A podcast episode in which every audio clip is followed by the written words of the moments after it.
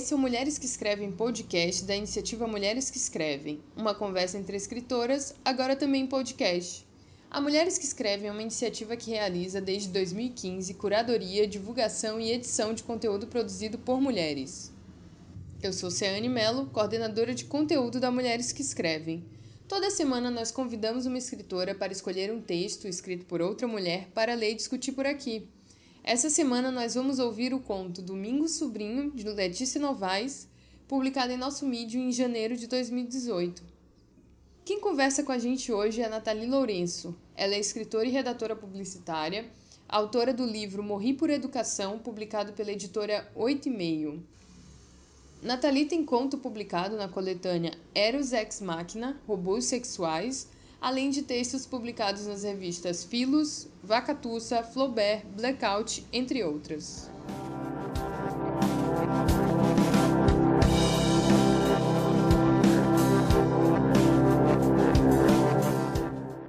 Domingo Sobrinho, por Letícia Novaes. Mioli pergunta: Quem é você? A última vez que nos vimos, ele ainda não formava frases. As palavras eram únicas e algumas incompreensíveis. Por sorte, eu ouvia tia Tícia ou tartaruga e girafa por conta das minhas tatuagens e ficava feliz com o breve reconhecimento imagético. Simbólico? Ontem nos reencontramos e os avanços nessa idade são como nenhuma outra, infelizmente. Mais comprido e rápido nas frases. Ainda perco uma ou outra expressão, mas existe um raciocínio. Estávamos sentados brincando de cozinha, com utensílios muito pequeninos. Fernando gosta de detalhes, tem lua em virgem. Eu tenho ascendente. Meus brinquedos prediletos sempre foram as miniaturas. Uma casinha minúscula, uma família carneirinha bem miúda. Eu amava. Ainda amo. De repente, ele para de fingir que está mexendo na panelinha. Me olha e pergunta: Quem é você? Foi forte e existencialista. Eu apenas consigo repetir: Quem sou eu? Ele sorri e confirma: Tia Tícia? Ufa, sim, acho que sou eu. Seguimos. Panelinhas, frigideirinha, fogãozinho, garfinho, faquinha. Quando eu já estava quase conseguindo enxergar a comida inventada, ele me olha com os dois olhos gigantes que tem e solta. Você é mãe? Não era curiosidade em saber se eu tinha filhos, se havia alguma priminha ou priminha que ele ainda desconhecia, talvez.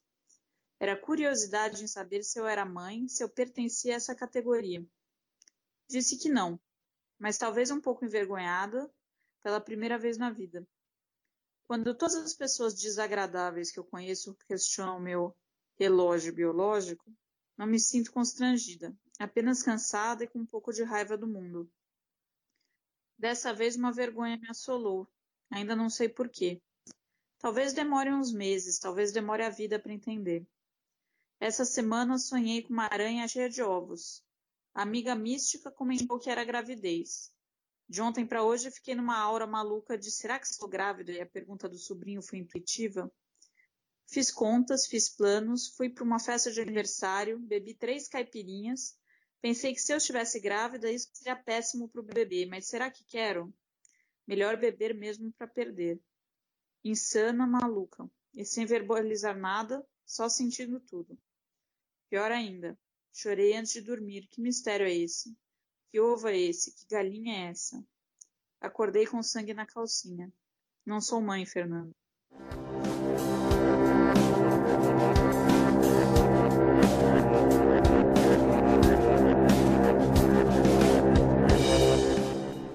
Oi, Nathalie, tudo bem? Tudo bom?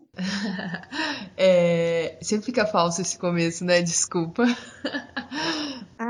faz parte. Mas então, é um prazer te ter aqui no podcast dessa vez. É, já teve texto teu aqui, acho que tu, tu viu. É, e hoje tu tá trazendo um conto da Letícia Novaes pra, pra gente comentar por aqui. E aí a primeira pergunta que eu sempre faço é: por que você escolheu esse texto?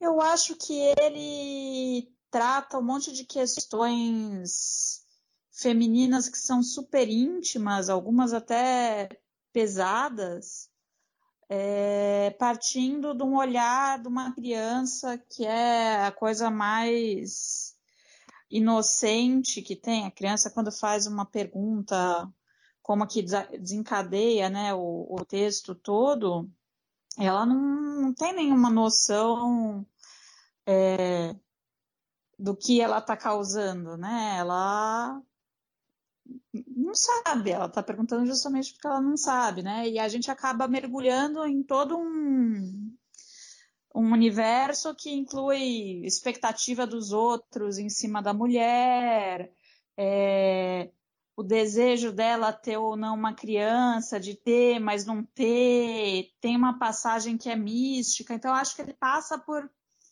toda uma gama de coisas num texto que ele é aparentemente simples, né?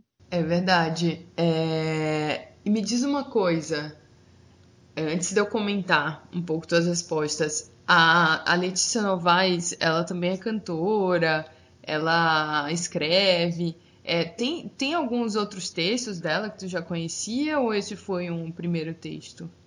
Eu acabei conhecendo. Não sei se tá pegando o cachorro latir aí. Tá pegando. Mas ah, deixa ele. Mas tudo bem. Tá. É... Eu acabei lendo também um outro texto dela. Ah, meu Deus. Um outro texto dela na Zine agora. É, Mulheres que Escrevem. Essa é a vida urbana, gente. É assim mesmo. É, que também tem uma pegada muito delicada, né? Que é um texto sobre sentar no metrô, tá ela e um, um namorado, e ela começa a imaginar se o namorado. É, se as pessoas não pensariam que ele estaria com a outra pessoa, porque eles não se sentam um do lado do outro e ele acaba sentando ao lado de outra menina e ela começa a ter uma grande viagem sobre o que, que as pessoas vão pensar. Então, acho que tem essa, essa pegada, né, de, de pegar uma coisa cotidiana e isso desencadear é, uns pensamentos muito genuínos, né? Essa do, do metrô é, é uma coisa que nunca me passaria pela cabeça e pela cabeça dela como autora passou, né? Sim. É, também eu, eu, eu, eu escolhi né, esse texto para para nós para esse zine. Eu, eu fui a, a, editora, sei lá, curadora é, de, desse, desse zine de ficção e tem textos muito diferentes. Eu fiquei um pouco aflita com isso, mas ao mesmo tempo eu botei coisas que eu gostava bastante. E tem isso. E eu acho que uma outra característica é, desse texto do Zine com esse texto que tu trouxe também é que são textos curtos, né? Ela tem uma. uma tipo, a, a prosa dela é muito, é muito curtinha. Isso essa coisa da forma da escrita dela te falou alguma coisa? Ou tem alguma coisa que te interessa nisso? Eu, eu gosto muito, assim, é, da contenção de você poder dizer coisas que são complicadas em forma simples, né? Porque às vezes as pessoas querem escrever sobre um assunto que é complicado e usar palavras complicadas e cenas complicadas e ser tudo super levado a sério e na verdade pode ser uma coisa mais leve, mais cotidiana e que acho que também é uma coisa mais fácil das pessoas se identificarem. Por exemplo, esse texto do metrô, do Zine, quem anda muito de metrô, eu, eu falei, ah, nunca me teria passado pela cabeça, mas poderia acontecer, né? É, um, é uma coisa que é real, que qualquer um pode se identificar, né? É, é aquele momento que você vê o seu namorado sentado do lado de outra pessoa, os dois com livro, né? Se não me engano. E aí você começa é. a pensar, putz, eles parecem mais um casal do que eu e ele. É, eu acho que, enfim. É, Nathalie, o...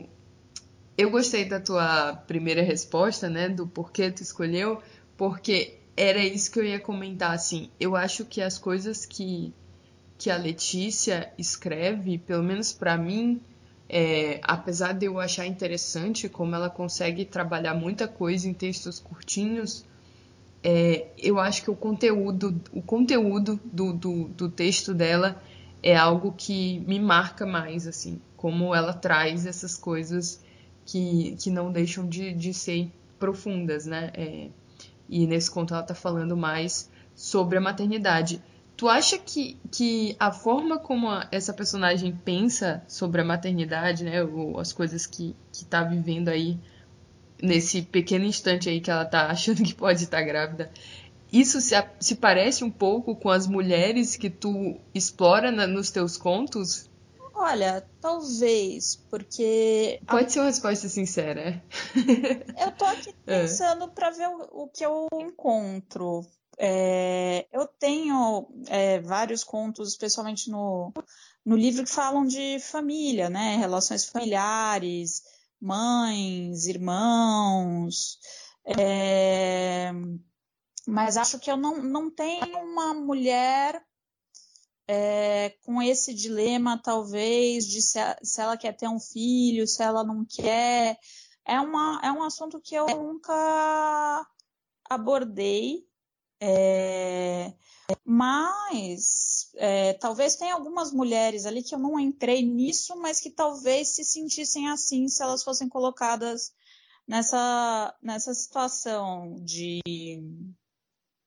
de ser questionada sobre a maternidade, né? Sim. É, um dos contos que está aí no Mulheres que Escrevem, que é o Em algum lugar os pássaros cantam, é uma policial, talvez ela não. Eu não detalho no conto se ela tem filhos ou não. Talvez ela fosse uma mulher como essa, que não tem, não sabe se quer, se não quer. Sim. É, mas eu acho que é um uma mulher muito próxima com a maior parte das mulheres que eu conheço. Eu mesma estou numa idade que já era esperado que eu tivesse filhos, às vezes aparece uma mãe, uma tia, alguém perguntando alguma coisa. Então, é uma pressão que acho que é, a partir de uma certa idade é natural que a gente comece a sentir e nem sempre a gente tem a resposta, né? Então é um questionamento Sim. super. Não sei nem como, como exprimir, mas ele vai muito na veia de uma coisa que a gente vive. Sim, eu imagino. É... Na, na minha família ninguém me questiona sobre isso, assim. Acho que elas já desistiram. Mas uma vez eu ousei dizer, enunciar em voz alta, não terei filhos, e todos me olharam assim em desespero. E eu fiquei assim, gente, mas vocês já não sabiam? mas enfim, o que eu ia te falar é, disso, dessa minha pergunta sobre a relação entre essa mulher e os teus contos, é, não era tanto pela, pelo lado da maternidade, porque realmente eu acho que nunca li um conto teu que, que tivesse uma uma mulher que, tipo, essa fosse a questão dela, né? Maternidade. Mas é porque tem um, um trecho nesse conto da Letícia que ela, quando ela tá ali com aquele medo de estar grávida, que ela fala que eu bebi, três caipirinhas, tipo, isso não vai fazer bem pro bebê. Aí ela fala, talvez seja melhor eu beber logo, tipo, beber mais logo, pra ver se ele morre. tipo, pra ver se não tenho. E e aí eu fiquei muito, tipo, é uma anti-heroína, sabe? É uma mulher que está fora do, do esperado. É uma mulher, enfim, indesejável.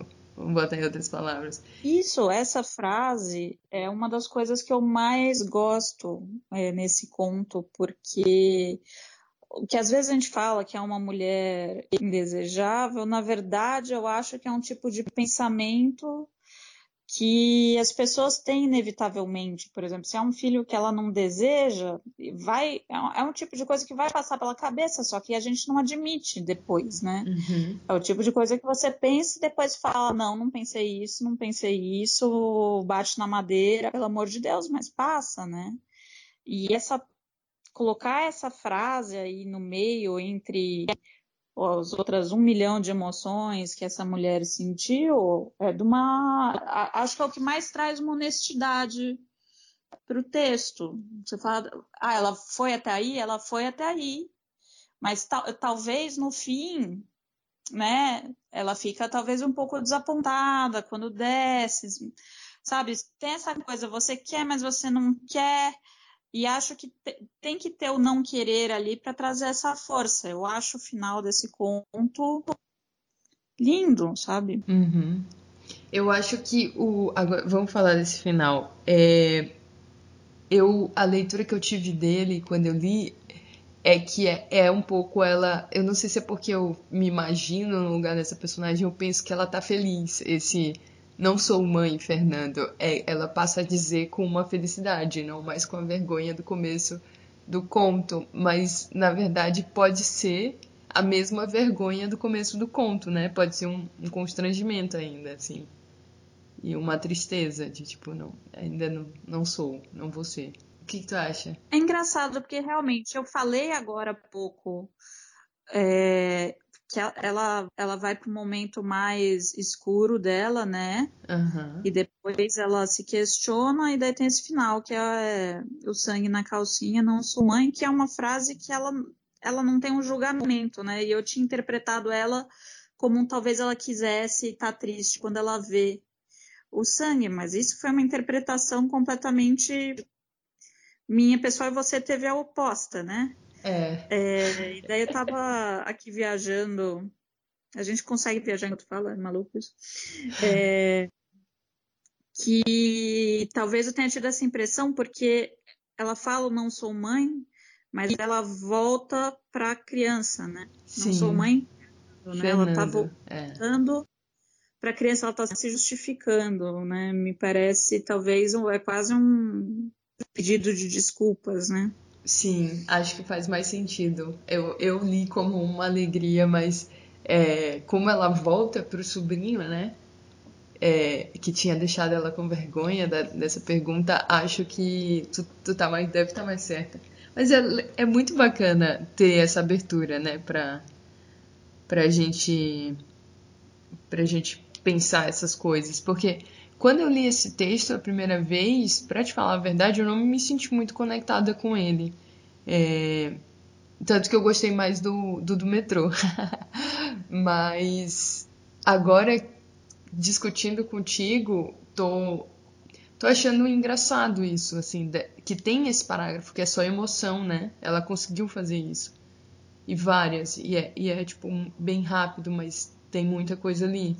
É, outra coisa também que eu achei muito legal é essa a cena do sonho, né? Que é uma coisa muito é gráfica, né? É, tem uma coisa mística e ao mesmo tempo é uma cena horrível, né? Que é a que desemboca depois no pensamento dela querer perder, mas é, tipo a imagem do sonho que anuncia a gravidez é uma imagem horrível, uma aranha cheia de ovos. é uma coisa aterrorizante, né? A gravidez, você vê que para ela é uma coisa aterrorizante. Sim. É. Eu tô, eu tô rindo aqui porque eu tô pensando que eu deveria ter imaginado as coisas que tu ia gostar nesse conto. ah, é. Eu sou, eu gosto de algumas coisas meio esquisitas, meio é, não tão fofinhas, né? não, mas isso é bom, porque é, eu, eu, assim, não, não saberia chutar quem tu escolheria, né, dos textos que tem lá, Mulheres Escreve. E, e aí eu até achei engraçado quando tu me falou, ah, eu vou ler a Letícia Novaes. Aí eu falei, caramba, ela vai ler a Letrux. aí eu, tá, vamos ver aqui. Aí quando eu fui lendo, eu falei, cara, o que que tem da Natalia aqui? E agora eu tô achando genial. ter essa aranha. É, a gente sempre encontra alguma coisa nossa nos textos dos outros também, né? Os que a gente gosta, às vezes são coisas que batem. Não sei se você tem isso também, de. Sim. Ah, você fala assim, ah, por que, que eu gosto desse texto? Você fala, não, ela fez um negócio que às vezes eu gosto de fazer também. Aliás, me conta um pouco disso, é, da, da, tua escrita, assim, que eu sempre fico curiosa. Eu já, já te falei uma vez, tipo, eu sou uma pessoa que eu não sei eu tenho alguns problemas com humor negro. Talvez eu seja uma pessoa um pouco medrosa, assim, e, ou facilmente impressionável. E, e, eu sei que tu gosta muito disso e tu faz isso muito bem. Não sei se é porque, eu, enfim, tu, tu pra mim é melhor do que faz isso. Não sei se eu sou uma boa referência, mas eu gosto muito do que tu escreve e, e enfim. É, Mas como é que começou isso, assim? Como, como tu descobriu esse, tipo, que esse era o teu, teu tipo de escrita? Eu, bom, tem fases e fases, né? Então, eu comecei escrevendo, escrevia um pouco de poesia, depois comecei a escrever uns textos um pouco aleatórios, e humor eu sempre gostei de, de trazer, né? E depois eu fui acabando tentei perseguir né, uma escrita um pouco mais literária, contos maiores, coisas assim. Só que justamente eu acho que eu tenho um pouco de pânico daquela literatura que as pessoas às vezes consideram como feminina. Acho que não é da escrita feminina em si, né? Mas o que é tido, né? Como escrita feminina. Porque... Pode falar mal de escrita feminina, porque ninguém. Tipo, isso existe, sabe? Não existe. Que é. Mas exato, dessa coisa. Ah, que tudo tem que ser sobre o amor da vida toda e todo mundo quer casar e essas coisas. E daí eu morro de medo de cair nisso. Então, mesmo quando eu vou fazer contos que falam um pouco sobre amor, eu fico em pânico de cair num negócio desses. Então acaba acontecendo é, coisas que fujam ou já são coisas, é, amores mais infelizes ou mais desgastados. E o humor ele também é um jeito de você quebrar, né? Quando você vê que você está ficando muito bonitinho, ou muito se levando muito a sério, você coloca às vezes uma frase ali que subverte o que está acontecendo, uma piada no meio, mas algumas coisas também acho que é, é até pessoal, né? Que eu sou uma daquelas pessoas que usa o humor para se resguardar. Então, justamente igual ah, numa história que eu estou querendo evitar chegar numa coisa extremamente dramática ou extremamente romântica, o humor é um jeito de você dar aquela afastada, né? É, você até me aconteceu algumas vezes, tinha uma ideia de conto que eu queria fazer, que eu nunca cheguei a conseguir terminar, que ele nunca fica eu nunca gosto dele, coitado do conto. Mas eu, eu já tentei algumas versões. E daí chegava uma hora que daí eu queria, sabe, tipo, ah, vou me aprofundar aqui no personagem. Era para ser um conto de humor. E daí quando você via, tava um dramalhão. Então acho que qualquer história, se você chegar muito perto, é um drama. Se você for muito longe, se afastar da personagem, ela é comédia. Entendi. Então, acho que o humor negro tem essa coisa de você, às vezes, está vendo uma situação horrível, mas se você enxerga ela de fora, é igual a mesma graça que tem ver alguém tomando um tombo. Sim. Ah, para a pessoa que caiu a uma droga, mas para quem está vendo de fora, aquilo pode ser muito engraçado. Olha a posição que a pessoa fez. Ah, ela fez um barulho engraçado. Então, o humor negro é meio isso. Você se distrair do que está passando por dentro, né, os sentimentos, porque qualquer situação é um drama se você chegar perto demais, né? Sim, eu tinha uma pergunta sobre isso, que eu tinha lembrado que é, um dos pontos que a Bianca destacou quando ela leu o teu texto é, foi o teu humor, que ela disse que era o que ela mais gostava no teu texto, porque ele era um texto engraçado, apesar de não, não enfim, não, não engraçado cômico, sei lá, mas é assim, tinha uma graça ali, tinha, porque tinha uma quebra de expectativa, então tinha um humor fino, assim.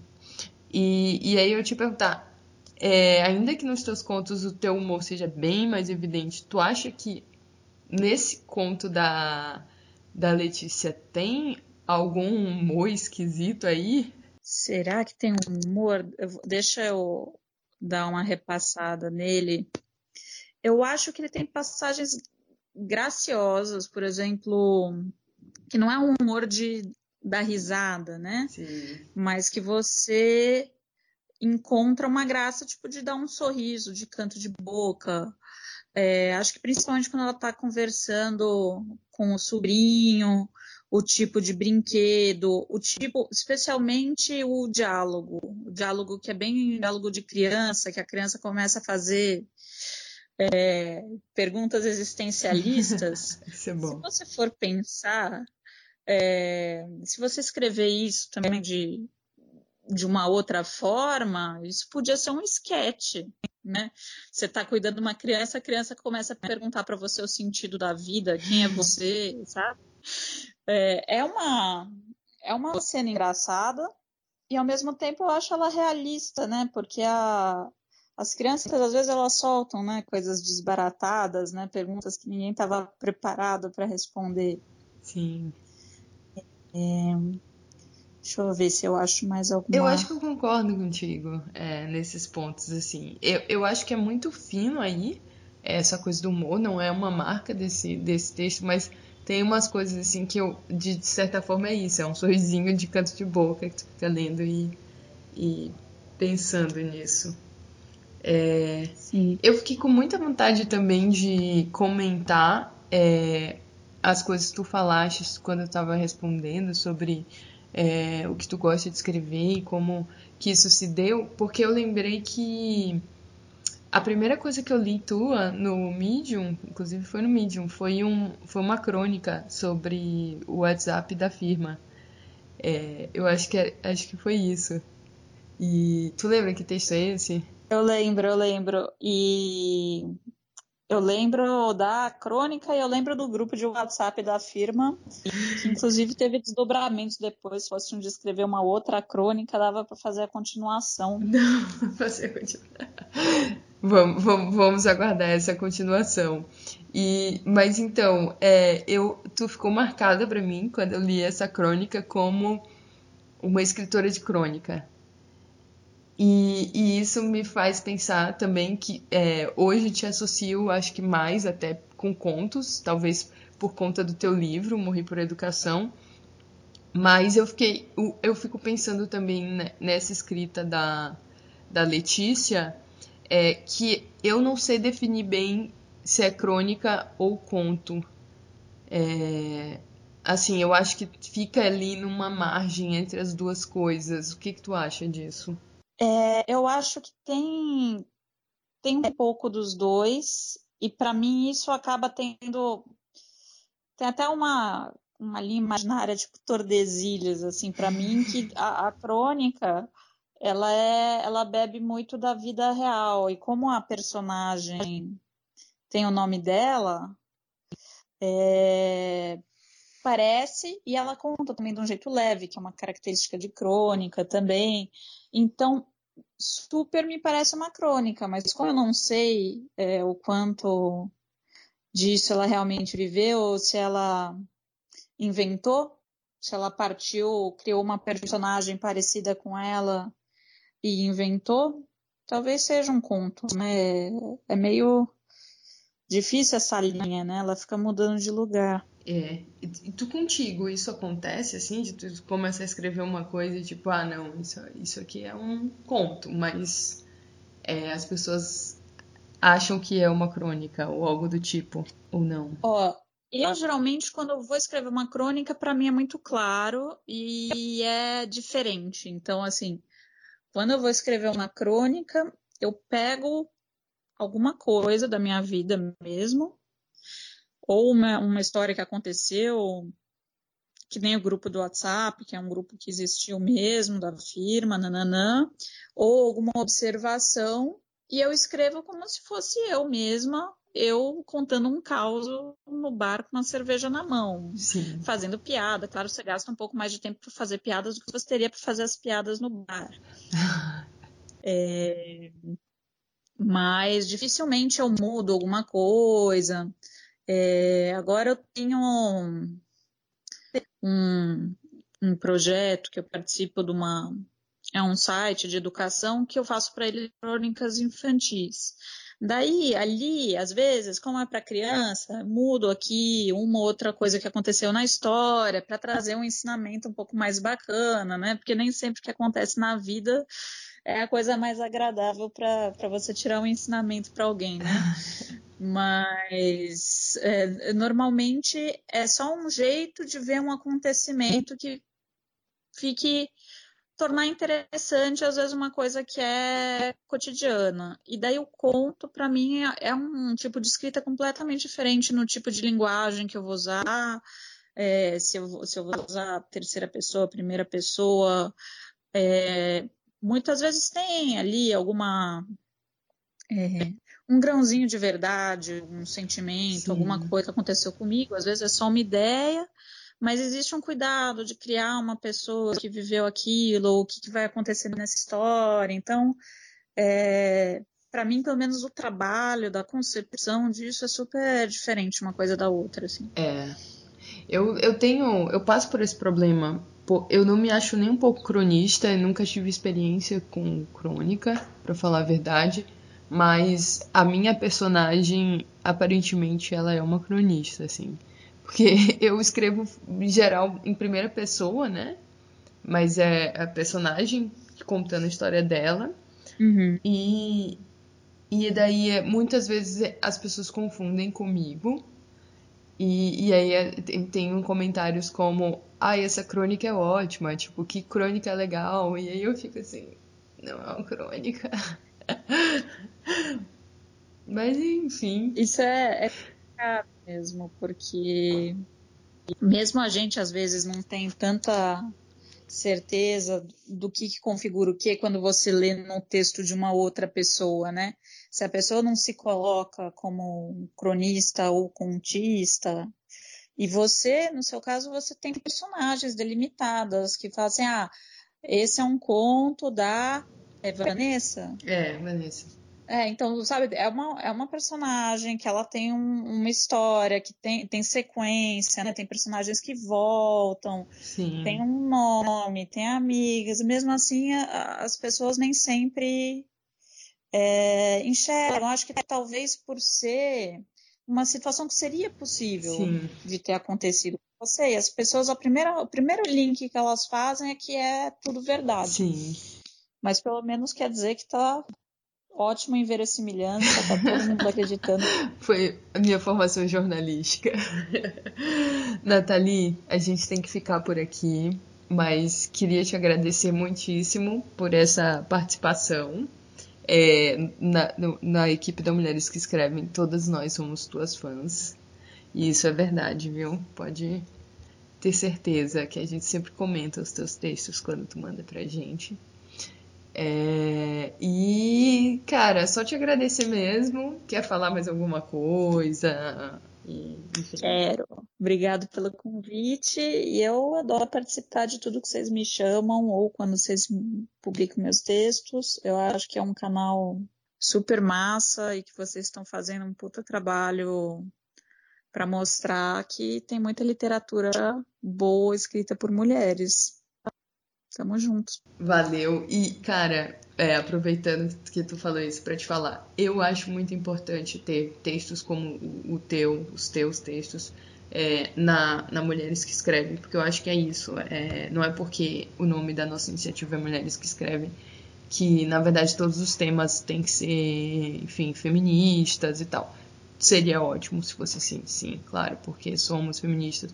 Mas assim, a gente não está militando o tempo todo, né? A gente está falando também sobre outras questões. Acho que tem outras formas de abordar é, assuntos relativos às mulheres, personagens femininas e, e tudo mais. Então, é, eu acho que tu faz muito isso, ajuda a gente nesse trabalho também de mostrar para as pessoas que pode ser feito de todas as formas. Então, obrigada. Obrigada. Então é isso, Nathalie. Beijo. Beijo.